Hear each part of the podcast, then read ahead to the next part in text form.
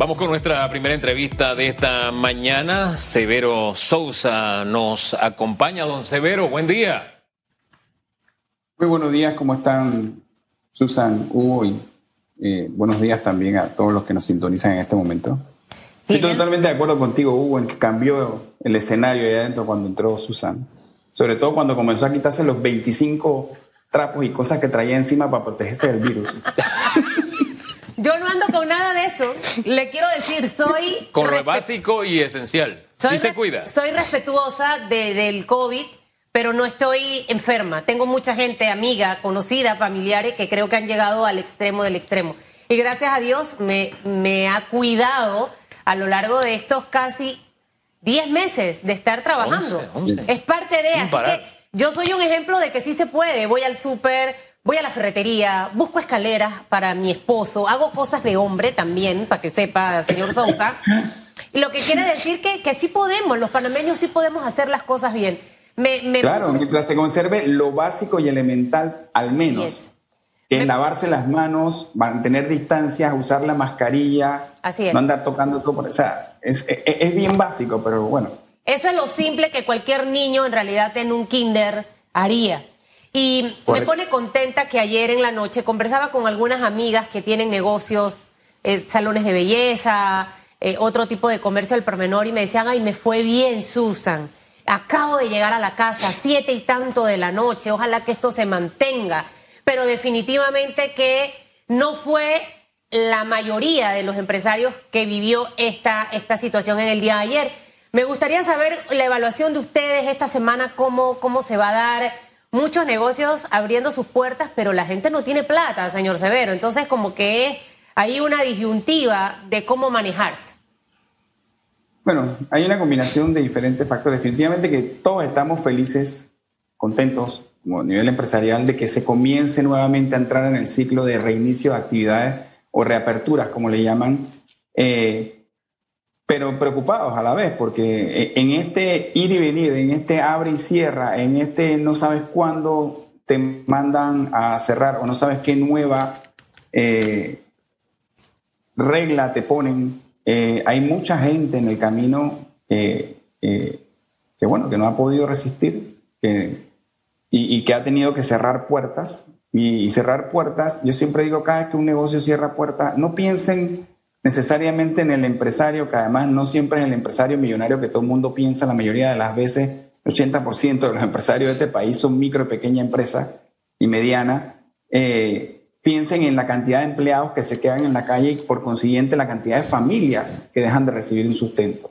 Y en ese sentido te tengo que decir que de los datos que hemos recibido, eh, eh, escuchaba a la presidenta de la Asociación de Centros Comerciales que comentaba que más o menos el 80% de los comercios en muchos centros comerciales había abierto, lo cual es muy bueno, pero solamente con un 20% o 25% de personal, lo cual es muy malo. Porque claro, están abriendo de una forma cautelosa, porque no saben si los van a volver a cerrar, no sabían tampoco, como bien dice, qué tanto cliente va a venir, porque la situación del consumidor también ha cambiado, porque, ojo, Escuchábamos al viceministro de Trabajo ayer diciendo de 280 mil trabajos suspendidos, contratos suspendidos, que, que, va por arriba del 25% eh, de, de, de, trabajadores, eh, se han recuperado 106 mil al día de hoy, que es lo mismo que teníamos a principio de diciembre. Es decir, este nuevo cierre de alguna manera nos retrasó las reactivaciones de contratos como venía al ritmo dos meses, diciembre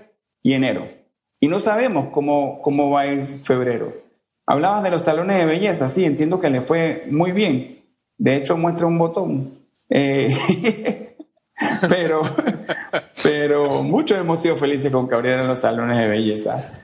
Pero lo que ha sucedido es que según eh, la gente de salones de belleza, las asociaciones de, de estéticas y demás, solamente un 40% de los salones eh, han podido abrir muchos han eh, perdido no solamente eh, clientes, sino sus propios salones porque han tenido que entregarlos por los alquileres o han tenido un problema de que eh, sus, sus trabajadores ya no están porque se fueron a, otro sitio o comenzaron a ser emprendedores, lo cual pareciera ser bueno, pero entonces empieza el emprendedurismo informal.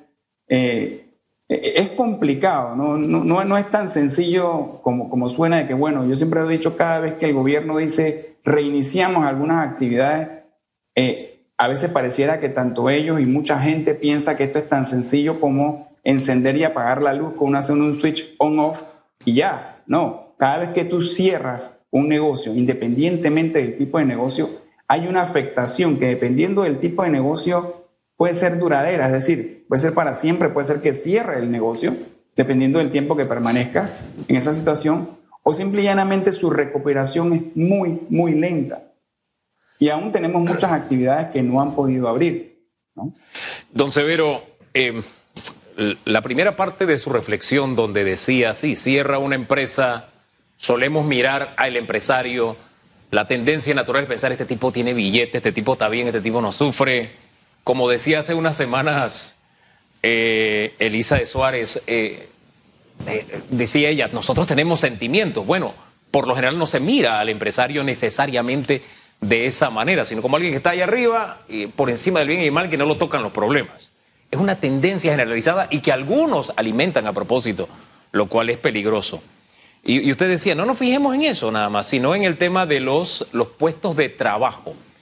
Pero yo lo invito a que hagamos un ejercicio adicional, porque cuando una empresa cierra, no solamente se pierden puestos de trabajo, no solamente es la inversión del empresario y el tiempo y el esfuerzo y de los colaboradores, sino que hay otra epidemia que comienza, y es la epidemia de la desconfianza, es la epidemia del miedo, es la epidemia de me puede pasar a mí, es la epidemia... E, eso, esos intangibles que entonces se quedan alrededor de, oye, en ese centro comercial ya cerraron cuatro, ahí no vale la pena hacer negocio. En fin, eso es como una ola eh, que va incluso más allá.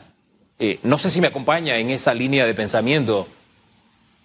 100% de acuerdo, Hugo, y, son, como tú bien dices, los intangibles que la gente va dejando de lado porque estamos acostumbrados al estereotipo de lo que decía, o sea, el empresario no tiene problemas, si él cierra aquí, abre allá o se va para su casa de playa y lo volvemos a dentro de 10 meses porque él tiene billete, ¿no? Eh, y eso es totalmente fuera de, lo real en la gran, gran, gran mayoría de los casos.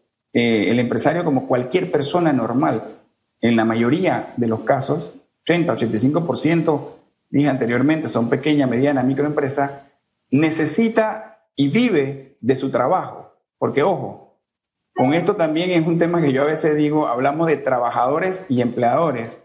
No, hablemos de empleadores y empleados, si queremos ir a eso, porque es que los que empleamos también trabajamos. O sea, yo no me quedo aquí en mi casa sentado solamente hablando con ustedes y me entra el billete. No, yo tengo que ir a trabajar, igual que lo hacen ustedes y lo otro que la gente se le olvida a mucha gente también es que todo aquel que tiene algún pequeño emprendedurismo es empresario.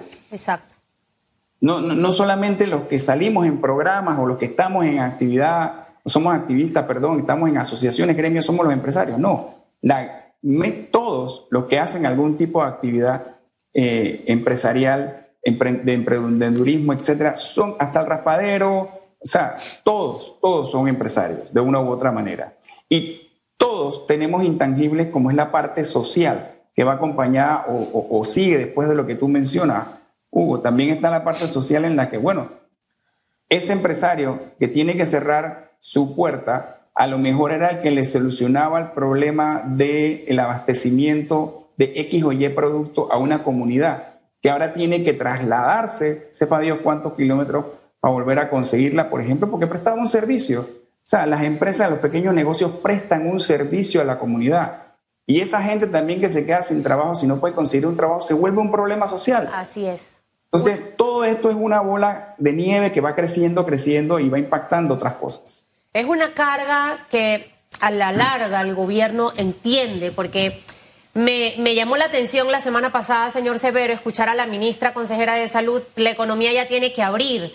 Eh, sabe, ya el, propio presidente eh, este año en su discurso también de la Asamblea Nacional y lo que ha dado después en otras actividades, eh, de una manera u otra ha tocado esto. Y es que obviamente no va a haber plata para estar dando 120 dólares a cada panameño que está sin trabajo producto de la pandemia. En algún momento ese dinero se va a acabar. y, lo, y no estamos recaudando lo suficiente como Estado para poder hacerle frente a este y otros compromisos. En esta semana deben ocurrir, y la próxima, temas importantes para el país. Uno de ellos, el anunciado por el viceministro de Trabajo, la revisión de los financiamientos al sector eh, eh, microempresarial. ¿Cómo se van a dar? Porque asumo que se dieron cuenta de que no estaba funcionando lo que tenían. Eh, por otro lado, el, el, tema de los restaurantes, que si sí, que si no, que si van a abrir, que si no van a abrir. Pero ¿qué otras opciones dentro de la semana, esta o la que viene, pueden estar para acuerpar más a ese empresario que abrió sus puertas ayer o, que las va a abrir el día lunes, por ejemplo? Siento que faltan un par de medidas más para apoyar a ese sector pujante de la economía del país. Mira, yo creo que lo fundamental eh, Susan, es que se debe penalizar al infractor y no se debe castigar a todo el sector o a toda la industria. Y es lo que hemos venido haciendo, lamentablemente. Se abre eh, alguna industria o algún sector económico, hay, porque siempre va a haber, somos seres humanos, somos panameños, así funcionamos, lamentable o afortunadamente, como lo quieran ver, eh, y se dan algunas infracciones, ya sea por cuenta del dueño del negocio, en contubernio con los asistentes al negocio o lo que sea, y entonces se castiga todo el sector y se dice a partir de mañana vuelve a cerrar este sector o vuelve a cerrar todo el mundo porque el RT eh, aumentó. Mira, si es el tema de restaurantes, por ejemplo, yo creo, yo coincido con los restauranteros en que si hay alguien que tiene que tomar medidas sanitarias en serio, son los restaurantes. De hecho, no pueden abrir si no toman esas medidas. Y alguien dirá, ah, pero siempre hay algún vivo que abre sin los permisos necesarios. ¿Eso es culpa del resto de los restauranteros? ¿O eso es culpa del gobierno o la autoridad de turno que no hizo su trabajo? Entonces, si esa persona abre y no tiene el permiso que debe tener, si esa persona abre y mantiene más de la cantidad de gente que debe tener, ya sea un restaurante, sea un comercio al por menor o lo que sea, al que deben sancionar y cerrar es a ese local o a ese negocio para que se tome en cuenta que de verdad hay una medida que es seria y se dé el ejemplo a los demás. Pero claro, si yo robo y castigan a medio Panamá porque yo robé, hombre, yo estoy bien porque la plata me la quedé yo y el resto de la gente salió castigada. Entonces no, no, no hace mucho sentido que se penalice a todo el mundo por cuenta de uno. Esa es una cosa. Lo otro es tengamos las reglas claras y tratemos de flexibilizar un poco. Hay algunos, algunas actividades nuevas que para abrir les han puesto tantas trabas o les están poniendo tantas cosas eh, que, que, abrir es casi imposible. A veces la gente considera, ¿sabe qué? Mejor o me quedo virtual o cierro este negocio porque es demasiado complicado y los números no me van a dar al final. Yo no entiendo mucho el tema de turismo de playa abierto y que puedes ir a, a un hotel en la playa si tienes una reservación pero no puedes bajar a la playa en el fin de semana siendo turista. Entonces, yo vengo de Alemania, por decirte algo, y a, disfrutar de las hermosas playas de Panamá, en, ya sea en el Pacífico o en el Caribe, y resulta ser que, bueno, por cualquier tema, vine solamente de jueves a lunes, llego el jueves, el viernes estoy en el hotel y el sábado y el domingo que voy para la playa, no puedo ir a la playa.